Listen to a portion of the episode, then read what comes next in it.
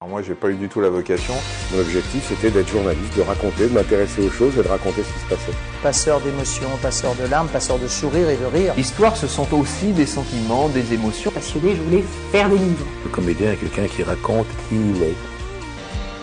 Bonjour à tous. Platon décrivait déjà une expérience de mort provisoire dans les pages de sa République.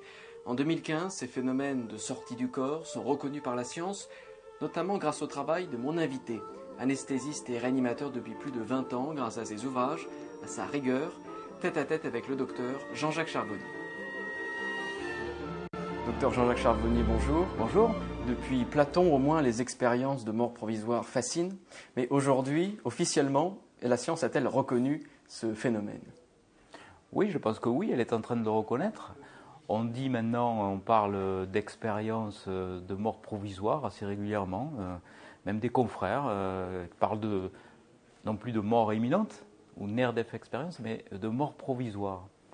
Et il y a eu une thèse de médecine, notamment, euh, qui a été euh, publiée, qui a été fortement bien récompensée, puisqu'elle a reçu la récompense maximale que peut donner un jury de thèse, c'est-à-dire mention très honorable avec félicitations du jury, une thèse d'un jeune médecin, François Lallier, qui est devenu docteur en médecine grâce à cette étude sur euh, ses expériences de mort provisoire.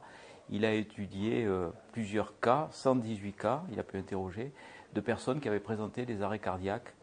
Et euh, au cours de cette thèse, on a pu suggérer qu'il y avait deux sortes de conscience, une conscience cérébrale, analytique, et une conscience intuitive qui donne ces expériences extraordinaire que l'on a dans ces récits euh, de ces gens qui connaissent l'arrêt cardiaque et qui seraient indépendants du cerveau, puisque le cerveau ne fonctionne pas au moment où ces informations arrivent. Donc ça, c'est révolutionnaire. On reviendra sur cette divine connexion peut-être tout à l'heure. Euh, vous, vous affirmez que dans 100% de, ceux qui subissent un arrêt cardiaque, euh, font une, alors, une expérience de mort provisoire, mais par contre peu s'en souviennent justement à cause de cette conscience analytique Alors je l'affirme pas, c'est une hypothèse. Je pense que c'est logique. Euh, la conscience analytique, euh, c'est la fonction cérébrale qui sert en fait de censure à toutes ces informations qui nous dépassent et que l'on ne comprend pas.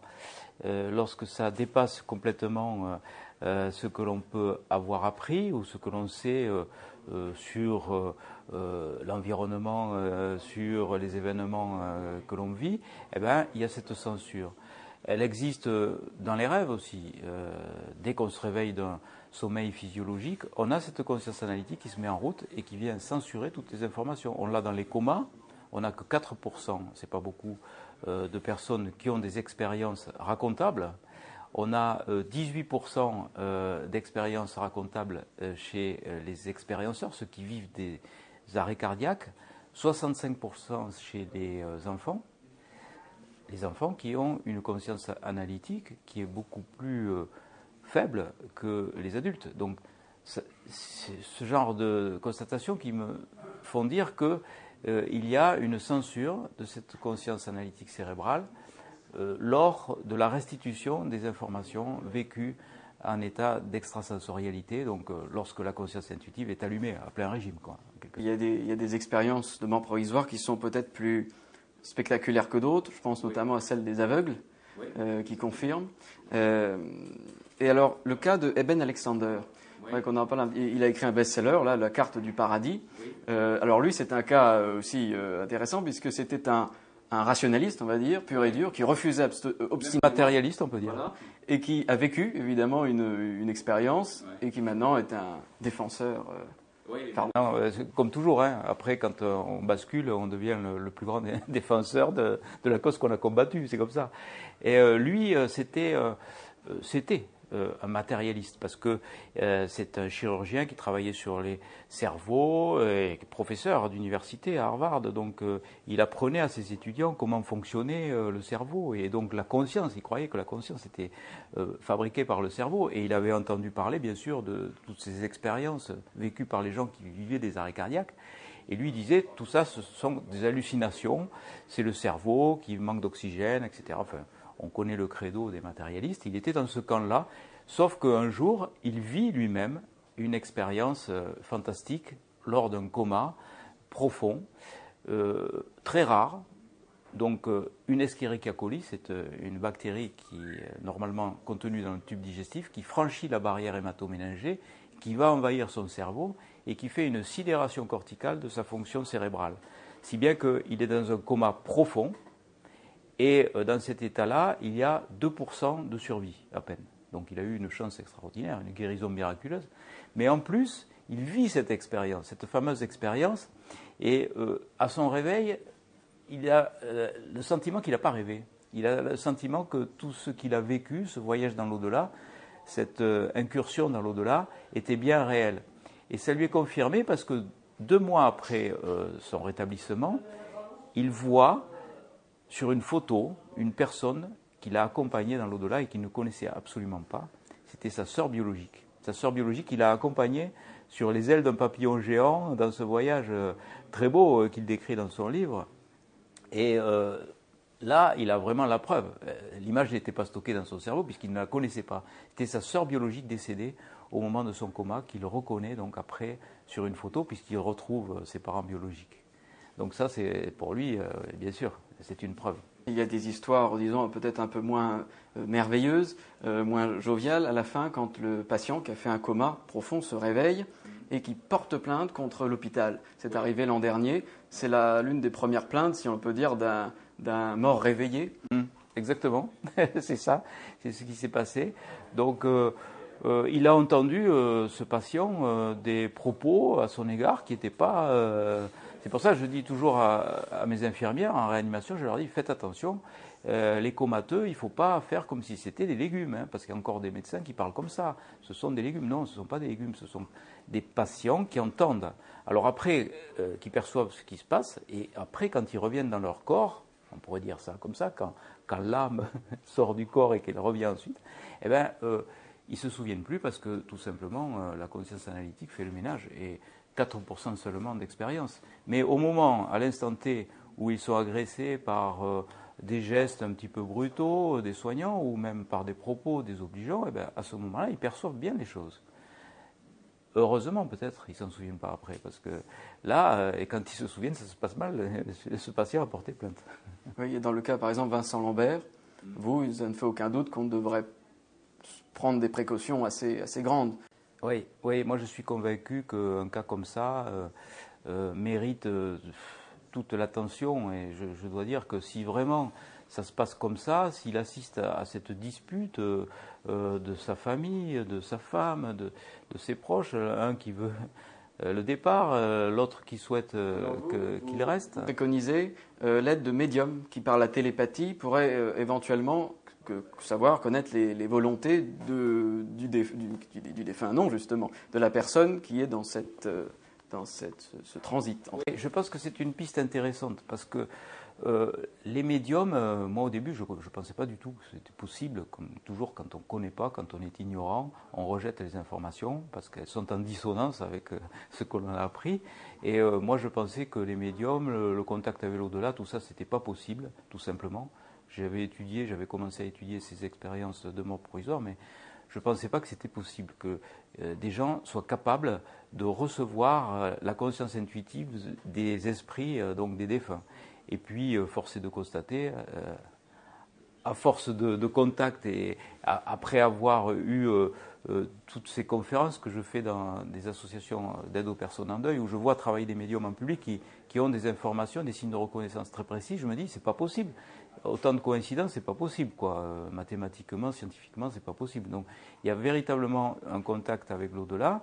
Les esprits sont capables de donner euh, des informations à des gens qui sont hyper doués euh, pour les recevoir. Et je me suis dit, si cette théorie de conscience intuitive extracérébrale est la bonne, eh ben, on pourra avoir aussi des médiums qui seraient capables de savoir ce que pensent euh, les euh, comateux, que l'on pense inconscients alors qu'ils sont dans la conscience intuitive, euh, des patients qui sont sous anesthésie générale. Et j'ai déjà commencé avec plusieurs médiums des tests que je fais en, donc en bloc opératoire ou en réanimation. Et les tests sont très encourageants. Ça montre qu'il y a cette possibilité-là. Et je pense qu'on va y arriver par ce biais par l'expérience, c'est euh, les barreurs de feu qui sont arrivés à l'hôpital de cette façon.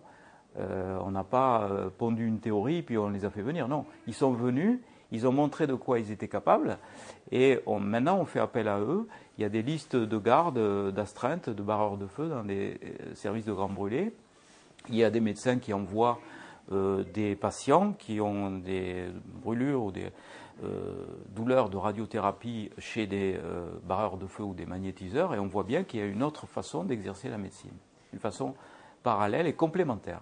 Et alors il y a aussi une preuve, euh, si on peut placer une preuve, en tout cas un changement, une métamorphose après dans le patient qui a fait une expérience de mort provisoire. Il change souvent radicalement de vie s'il n'était pas spirituel, et il y a aussi l'apparition de dons médiumniques.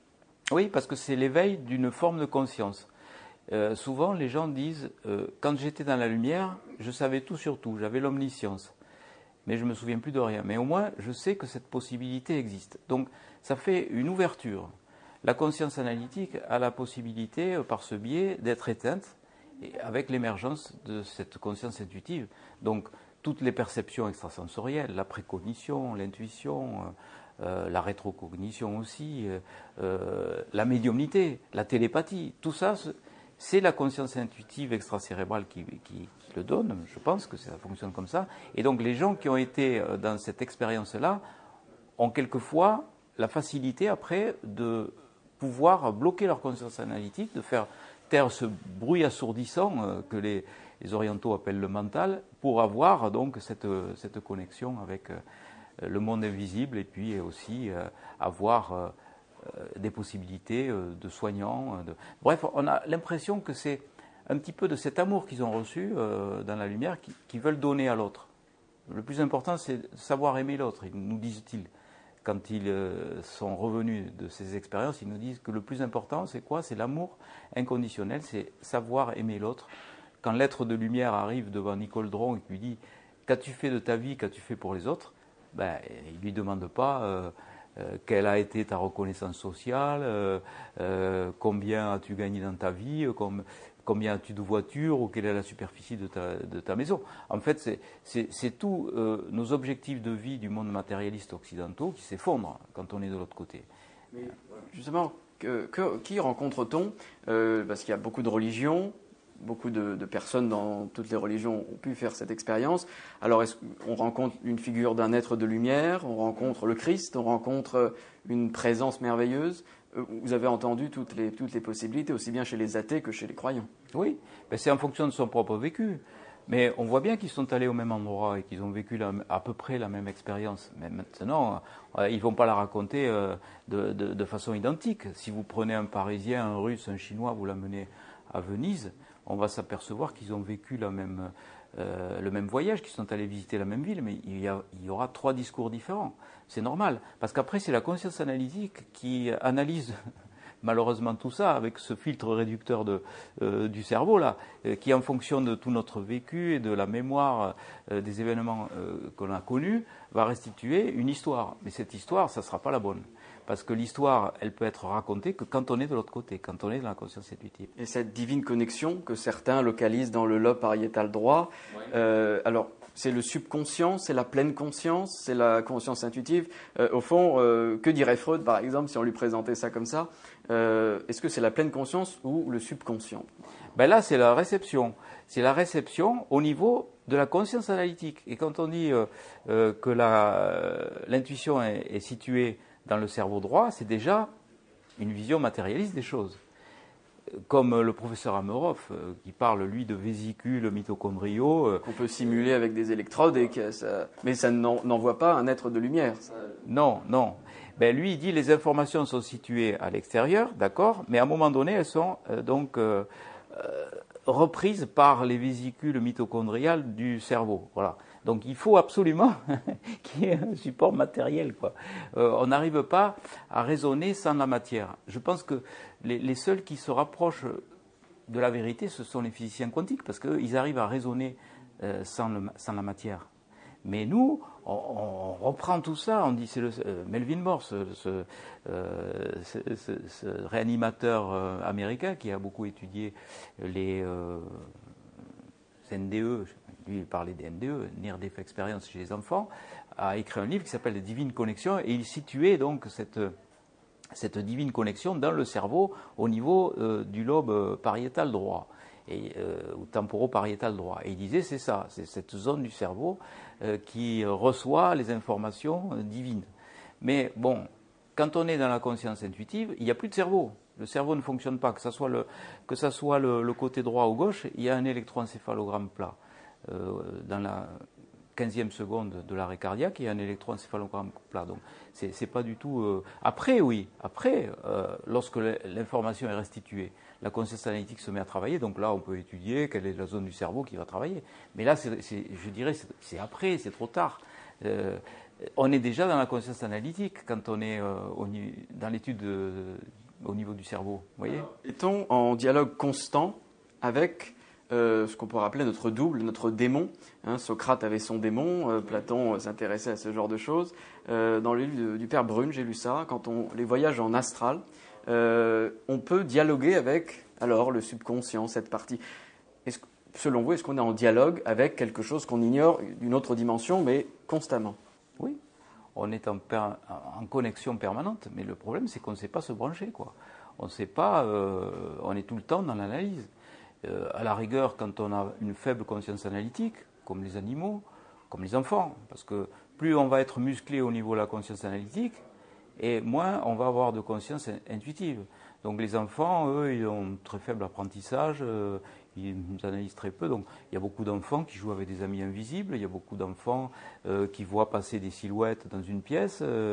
Bon, ils ont ces perceptions-là. Mais après, au fur et à mesure de nos apprentissages matérialistes, eh ben, on a donc cette conscience analytique qui nous empoisonne. Et je pense qu'on ne naît pas matérialiste. On le devient. On le devient. On le devient, et, c'est pour ça que ça, nous donne une vision terrifiante de la mort, finalement.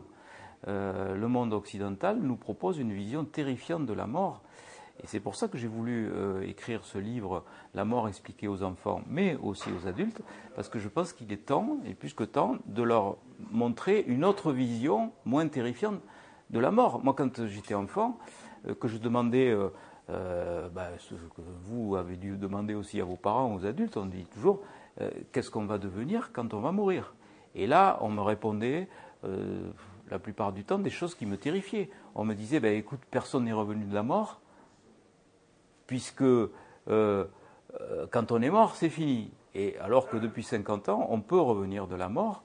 Il y a même un terme médical qui s'appelle la ressuscitation, pas la résurrection, mais la ressuscitation. Et quand on lit la définition, c'est le retour à la vie grâce à un procédé de réanimation. Retour à la vie, ça veut bien dire qu'on on était mort et qu'on revient. Seulement, depuis que euh, l'humanité existe, eh ben, on ne revient pas de la mort. C'est impossible.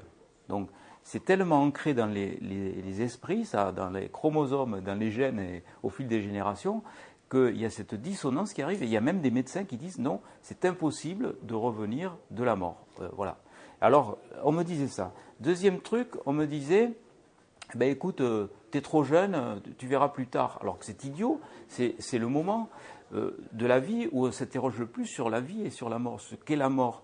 Ensuite, on est dans les distractions des adultes. Hein. Euh, on est dans le monde analytique, on oublie tout ça, ou on veut oublier tout ça, justement, c'est pour ça qu'on a des, métiers, etc. On se plonge dans le milieu matériel à fond. Et ensuite, on me disait la vision religieuse. Alors, la vision religieuse m'épouvantait aussi, parce qu'on me disait si tu as été sage, tu iras au paradis. Si tu as été vilain et méchant, tu iras en enfer, brûlé avec le diable pour l'éternité. Tu pourras te racheter en allant au purgatoire. Mais euh, tout ça, ça arrivera euh, quand tout le monde sera mort, au jugement dernier. C'est flippant quand même quand on est un gamin, quand vous, vous raconte ça. Euh, bref, cette vision de la mort, qu'elle soit religieuse ou, matérialiste, me terrorisait. Donc je pense qu'il y a une autre façon d'envisager la mort pour les enfants et de leur expliquer qu'il y a une façon plus spirituelle d'envisager l'après-vie. Est-ce qu'il y a eu un fait? Quelle a été votre première confrontation avec Et tout d'un coup, je fais cette expérience en SAMU où là je suis confronté à un accident grave, euh, où je dois intervenir. Et c'est là où j'ai eu euh, une perception euh, branchée sur ma conscience intuitive, sans doute, j'en sais rien, l'émotion. Je, ne suis pas parvenu à réanimer le blessé qui était devant moi. Il était coincé dans l'étole et j'ai essayé de le perfuser. Je n'y suis pas arrivé pour tout un tas de raisons, mon émotion, enfin mon incompétence aussi. Je débutais, il fallait rapidement le perfuser parce qu'il avait perdu beaucoup de sang, et je n'y suis pas arrivé. Et donc, très près de lui, j'étais, j'ai vu ce regard, donc avec cette vie qui partait de ce regard, j'ai vu sa pupille se dilater, et j'ai une impression physique, on va dire, de quelque chose de vivant et de joyeux aussi, qui sortait du haut de son crâne et qui m'a frôlé le visage sur la droite. Et ça, ça a été le déclic. Clac, d'un seul coup. le temps de, vous expliquer ça, ça s'est passé comme ça. Et là, euh, c'est pareil, c'est une expérience indicible, on ne peut pas trouver de mots. Euh, parce que c'était pas c'était pas un souffle, c'était pas c'était une présence vivante et joyeuse qui est partie de ce corps et qui m'a touché quoi. Et là j'ai compris, j'ai dit mais ça a été le déclic de ma vie quoi. Euh, comme quoi en, une seconde, en une fraction de seconde, la vie peut basculer. Je suis passé du du matérialiste que j'étais rationaliste là, euh, médecin qui allait faire la médecine générale, à un individu qui a voulu euh, étudier ça toute sa vie pratiquement, après toute sa vie restante, puisque j'ai voulu euh, devenir anesthésiste réanimateur à cause de ça, alors que tout était planifié pour que je devienne médecin généraliste. Et je suis rentré chez moi, j'ai dit à ma femme, je, veux euh, étudier les comateux, je veux devenir anesthésiste réanimateur. Voilà. Et quelle est, c'est ma dernière question, pour vous, la signification du mot vie? Ça, c'est très difficile. La définition de la mort, c'est très difficile. La définition de la vie, c'est très difficile parce qu'on a l'impression que c'est une, continuité, quoi. Que ça ne s'arrête pas. Et que la conscience est encore plus performante lorsqu'on est mort. Donc, est-ce que la vraie vie, c'est de l'autre côté? Moi, j'ai l'impression que oui. Euh, ici, on est vraiment euh, dans des vibrations très basses. Donc, on est euh, avec un filtre réducteur permanent qui est celui-là, qui est dans la, boîte crânienne. Et, et, là, on vit au ralenti, quoi. Et la vraie vie, euh, je pense qu'elle est après. Maintenant, il ne faut pas que les gens aillent se suicider après nous avoir écoutés, parce qu'il faut, il faut, il faut quand même euh, euh, profiter de la vie. Tous ceux qui, qui, nous, qui ont connu l'expérience, qui ont connu l'au-delà, nous disent on est ici sur cette planète là, pour faire des expériences et pour essayer de faire au mieux et d'essayer de donner un petit peu de cet amour inconditionnel aux autres. on est là pour essayer d'aimer les autres. Voilà, on est là pour avoir de l'empathie, pour rendre service aux autres. C'est notre mission terrestre. Et euh, cette mission terrestre, il faut bien l'avoir compris. Il faut bien euh, savoir que c'est ça la, vraie, la vraie euh, mission qu'on a à faire sur cette planète. Donc la vraie vie, ça fait partie de la vraie vie, celle-ci, mais les gens disent je rentre à la maison. Quand ils sont de l'autre côté, j'avais l'impression de rentrer à la maison. Donc on, est, on, descend pour faire des expériences et on rentre après à la maison. Donc la vie, c'est un, un continuum. Et on invite les, téléspectateurs à continuer avec euh, les, lectures de vos livres, dont l'un de vos derniers, Quatre regards sur la mort et ses tabous, euh, coécrit avec euh, Annie Babou, qui est. Donc c'est intéressant parce que c'est une opposante. alors c'est sur les, soins palliatifs, sur le suicide assisté, et elle prend bah, tout simplement la division opposée. Oui, c'est intéressant de faire un livre à deux quand on n'est pas d'accord. C'est rare. Parce que euh, on peut se disputer, etc. Oh, ça a été quand même assez, musclé comme, comme échange, euh, parce que c'est assez intéressant. Elle habite en Guadeloupe, et donc on a fait euh, un dialogue à travers les résultats d'un questionnaire qu'on a proposé à plusieurs centaines de personnes, puisqu'on a, on a eu 2800 participants à cette enquête une enquête où on demandait aux gens que pensez-vous des soins palliatifs, que pensez-vous du suicide assisté, que pensez-vous de l'euthanasie, que pensez-vous des expériences euh, de mort provisoire, bref, tout ce qui entoure euh, la mort. Et on a des résultats très surprenants. Et nous, avec nos sensibilités différentes, on réagit par rapport à ces résultats. Alors elle, elle est militante euh, active de la DMD, Association du droit de mourir dans la dignité, qui est favorable au suicide assisté, à l'euthanasie active, enfin bref, des choses moi je ne suis pas d'accord avec, avec, elle. Donc euh, c'est notre dialogue qui est enrichissant, à la fois pour elle et pour moi aussi, parce que je vois ses arguments et j'ai pu confronter les miens. Donc euh, je pense que le lecteur, quand il aura fini ce livre, il aura une idée du camp dans lequel il va se ranger, je, dirais. Parce que euh, il y a des arguments d'Annie qui, qui, sont très forts, peut-être il va se reconnaître là. Il y a aussi les miens, que je propose, peut-être il va se reconnaître plutôt dans les miens, et c'est en fonction de son chemin de vie que, le lecteur va se forger euh, une opinion sur ces problèmes délicats euh, qui sont euh, très présents, qu'on rencontre tout le temps. Hein.